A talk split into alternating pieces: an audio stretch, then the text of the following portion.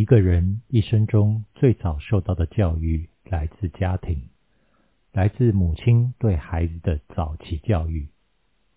美国一位著名心理学家为了研究母亲对人一生的影响，在全美选出五十位成功人士，他们都在各自的行业中获得了卓越的成就，同时又选出五十位有犯罪记录的人。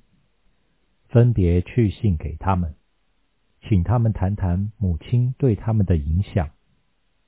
有两封回信给他的印象最深，一封来自白宫一名著名人士，一封来自监狱一位服刑的犯人。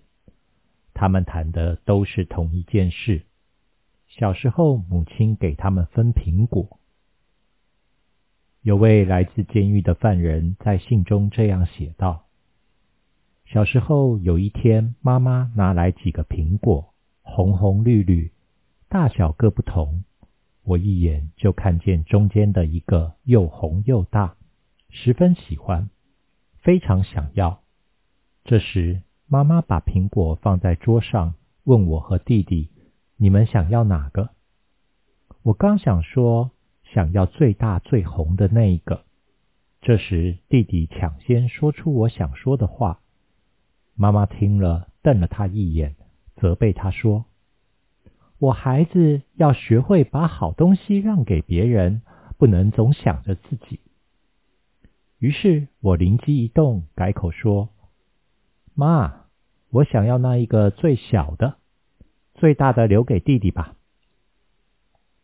妈妈听了非常高兴，在我的脸上亲了一下，并把那又红又大的苹果奖励给我。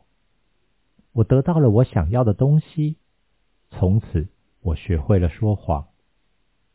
之后我又学会了打架、偷抢，为了得到想得到的东西，我不择手段，直到现在，我被送进监狱。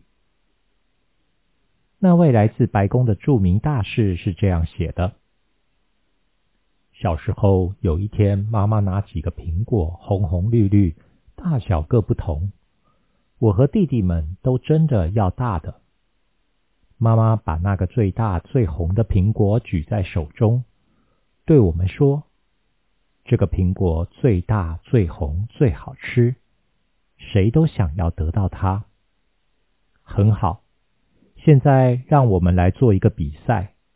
我把门前的草坪分成三块，你们三人一人一块，负责修剪好。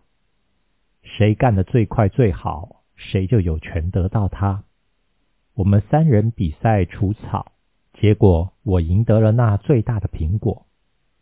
我非常感谢母亲，她让我明白一个最简单也最重要的道理：要想得到最好的。就必须努力争取第一。他一直都是这样教育我们，也是这样做的。在我们家里，你想要什么好东西，都要通过比赛来赢得，这很公平。你想要什么，想要多少，就必须为此付出多少努力和代价。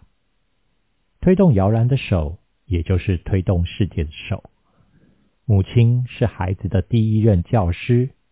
你也可以教他说第一句谎言，也可以教他做一个诚实的人，永远努力争取第一的人。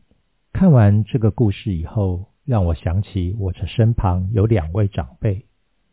一位长辈在教导他的孩子的时候，从小就让他孩子享受最好的生活，因为他说：“如果我的孩子已经习惯享受好的生活。”他的一生就没有办法失去这些物质的享受，他就会一直想要追求更好的事物，所以努力不懈。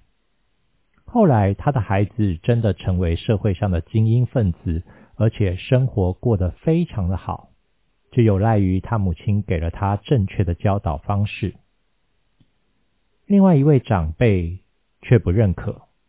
他认为孩子在小的时候不可以有这么强烈的物欲，长大可能会成为一个贪心的人，所以他在孩子小的时候就尽量让孩子吃苦，不能用好的东西。结果后来，他的孩子长大以后，也安于现状，不愿意去追求更好的生活，平时的度过了这一生。而他的母亲却怪他的孩子没有任何的企图心。你说母亲错了吗？其实谁都没有错。